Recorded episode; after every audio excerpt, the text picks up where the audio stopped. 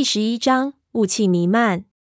我立即背起小哥，胖子已经对毒气有反应了，一阵狂咳，血都从鼻孔里喷出来了。我们根本顾不上这些，一路冲到进洞的地方，胖子又停住了，他还是不敢进去。同时，我看到在那个洞穴里，本来叼着龙口的地方，竟然也在往外冒着雾气。洞穴的上方已经有一层雾气正在缓缓的往下降落，好像来自地狱的炊烟，就是另外一个世界。死定了，死定了，死定了！胖子急得直跳脚。我靠！天真你他妈赶快冲着我脑门而来一枪！我可不想变成鬼影那样子。你死了，谁来弄死我？我骂道。胖子道：没事，你对着自己的嘴巴来一枪就行了。放心吧。一点儿痛苦也不会有。要么你来，我叫道。这种事情你怎么都找我？老子他妈的是基督徒，不能自杀。你什么时候信奉基督了？我道。胖子就道：刚才我已经向上帝祈祷过了。我看着前面无数的六角铃铛，就对胖子道：搏一搏，也许还有一线生机。在这里必死无疑，要死也死在六角铃铛手里吧。疯了不痛苦，死就死了，比活活烂死好。胖子一咬牙，一下就钻了出去。我紧随其后，两个人开始小心翼翼地在独木桥上往前面走去。情况非常混乱，胖子竟然比我镇定，迅速地连续绕过了好几条丝线，没有触动一个铃铛。我跟在后面，跟着他的动作，竟然也绕了过去。在那一刹。我感觉自己的动作行云流水，竟然有了一丝虚假的信心，觉得有门儿。说不定胖子信了基督之后，真的能被保佑一次。我们一路过来，各种倒霉，难道所有的运气都是在为这里准备着的？那老天爷简直太睿智了！哈利路亚，阿弥陀佛，我一定会报答你们的。才想着，胖子哎呀一声，整个人从独木桥上滑了下去。他勉强控制住身体，但是他的手还是碰到了一根丝线，就看到一丝非常轻微的震动在丝线上开始传动，其中最近的一只铃铛已经抖动了起来。瞬间就看到小哥的手从我嘴边伸了过来，两根骐长的手指以非常快的速度，非常稳的夹住了那只铃铛，丝线瞬间稳定了下来。我一头冷汗，小哥慢慢的放手，低声说道。继续，不要停，小哥，你到底有没有事啊？有没有昏迷啊？胖子道：“老子压力太大了，你要是没事就来开道啊，我们真搞不定啊。”但闷油瓶没有任何反应。胖子大骂：“我就道继续。”胖子骂道：“怎么继续啊？你探头过来看看前面是什么情况。”我绕过胖子的脸往前面看，就看到胖子前面的丝线。是一张无比复杂的网，以胖子的体型，要从网中间的缝隙穿过去，需要极其夸张的身体控制能力。相信自己，你行的！我鼓励胖子道。胖子忽然展开双手，做了一个仙鹤亮翅的动作，喝了一声“咿呀”，然后忽然往前一冲，腾空而起，竟然从网中间那个最大的空隙中钻了过去，接着一个大马趴摔进水里。我目瞪口呆，胖子摸了一把脸上的水，就对我道：“相信自己，你行的。”我看着胖子，忽然觉得自己真的非常失败。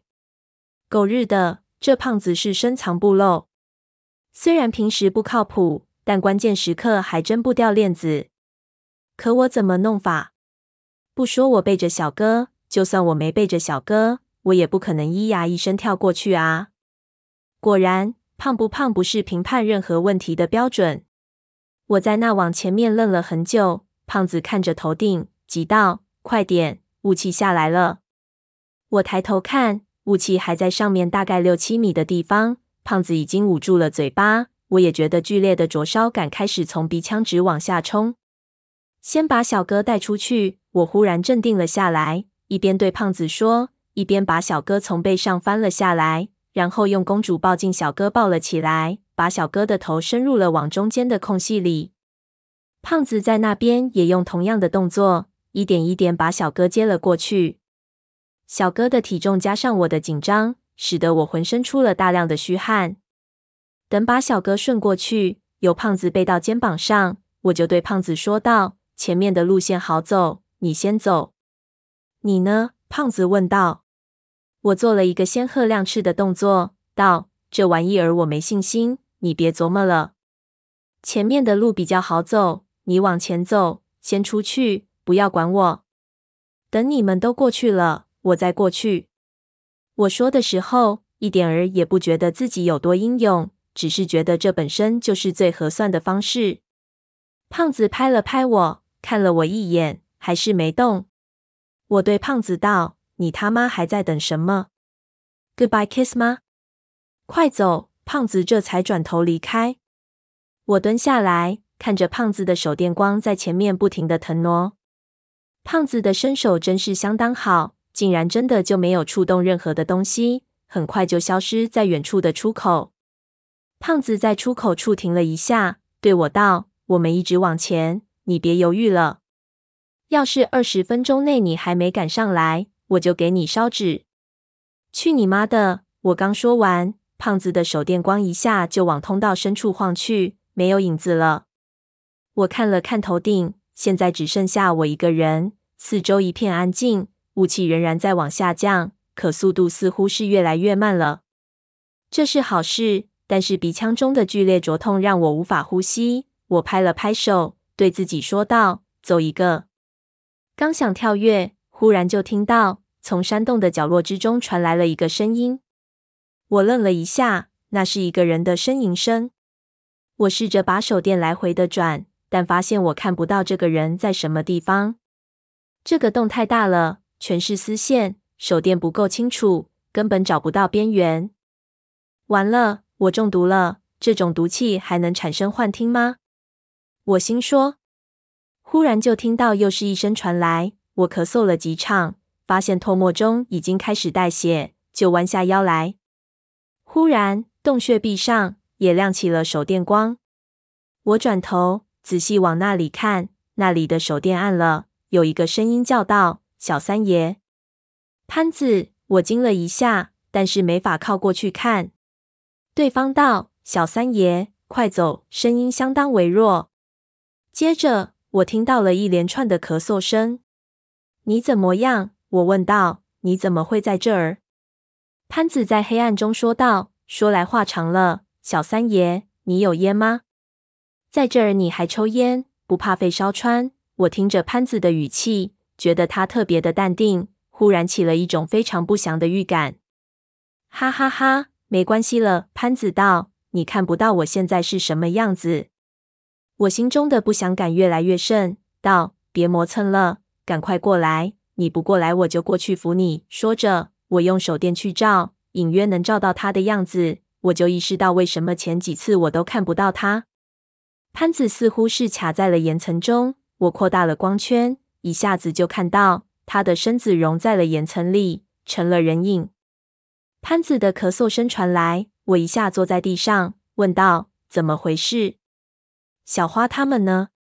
花儿爷应该没事，其他人都死了。那玩意太厉害了，我醒来的时候就在这儿了。”潘子道：“你等我，我过来，我帮你砸开。千万别过来。”潘子道：“小三爷，你不知道我在石头里的部分现在是什么样子，你过来也不可能救得了我。”太危险了，小三爷，你有烟吗？你先把烟给我，我和你说几件事情。我看不到潘子，但是我忽然就觉得浑身的力气都没有了。我意识到这是一种什么样的气氛。我从来没有经历过这样的气氛，但是我能知道。小三爷，烟！潘子虚弱的叫着，我没时间了。我把烟和打火机拿了出来，问潘子道。你在哪儿呢？那边的手电亮了起来。我找了一个丝线少一点的空当，把烟和打火机都扔了过去。我不知道潘子有没有接到，就听到潘子叫了起来：“小三爷，你就不能靠谱一次吗？你把烟先给我点上，不行吗？”我脑中一片空白，什么话也说不出来。潘子道：“小三爷，别点烟了，你背上是不是有枪？有，我道。把枪给我，潘子道。小三爷，我得自己给自己来个了断。你走吧，如果有时间，我还想和你儿。但是你也没时间了，你也没工夫来可怜我。等下你要是过不去，就会和我一样。你快走吧。如果你能上去，记得找人搜索整片后山。花儿爷出去后，一定是在后山。我把枪甩了过去，就听到了潘子的笑声。得了，小三爷。好家伙，想不到临死前拿到的是这种枪，这对着脑壳大都不一定能把自己打死。我站了起来，就听到一声枪响，接着潘子就笑了起来。小三爷，走吧，别催我，我前面的路也不那么好走。等下要是挂了，咱们在黄泉路上还能作伴。小三爷，有我潘子在，还能让你受累。随后我就听到一声拉枪栓的声音。小三爷，潘子，我没力气说别的话了，最后再为你保驾护航一次吧。我去见三爷了，你机灵点，给我和三爷有个好的交代。你想干什么？我问他。潘子道：“你往前走吧。”小三爷，你大胆的往前走啊，往前走，别回头。潘子说着说着就唱了起来。我往前小心翼翼的探身过去，心中的酸楚无法形容。才迈过去一步，一下子我的后脑勺就锁到了一条丝线。我心中一惊，心说死就死了。瞬间，我听见一声枪响，丝线上的六角铃铛被打得粉碎。大胆的往前走，潘子笑道。我继续往前走，眼泪一下子就流下来了。我根本看不清楚前面的路。我一步一步的走着，就听到枪声在身后不停的响起。通天的大路。九千九百九千九百九哇！妹妹，你大胆的往前走呀，往前走，莫回丫头。从此后，你搭起那红绣楼呀，抛撒那红绣球呀，正打中我的头呀，与你喝一壶呀，红红的高粱酒呀，红红的高粱酒嘿。我终于走到了独木桥的尽头，走进了通道里，雾气已经逐渐笼罩了整个洞穴。我几乎无法呼吸，只得往前狂奔。忽然听见身后一声枪响，潘子的声音消失不见了。我的眼泪止不住的流下来，一路往前狂奔。前面又出现一个楼梯通往水下，我跳了下去。等我浮起来的时候，已经在那个全是水潭的毒气洞中了。胖子把我拉了起来，说道：“行啊，我都已经在给你念往生咒了。”想不到你还活着，继续念。我对胖子道：“边上就是通道，我们一路冲进去，一下就回到了之前熟悉的那条通道里。不知道是什么驱使着我们，我们觉得非常的恐惧、害怕。我也不知道是哪里来的力气，只是一路狂奔下去。终于，我看到前面出现了光亮，接着我们一下就冲了出去。”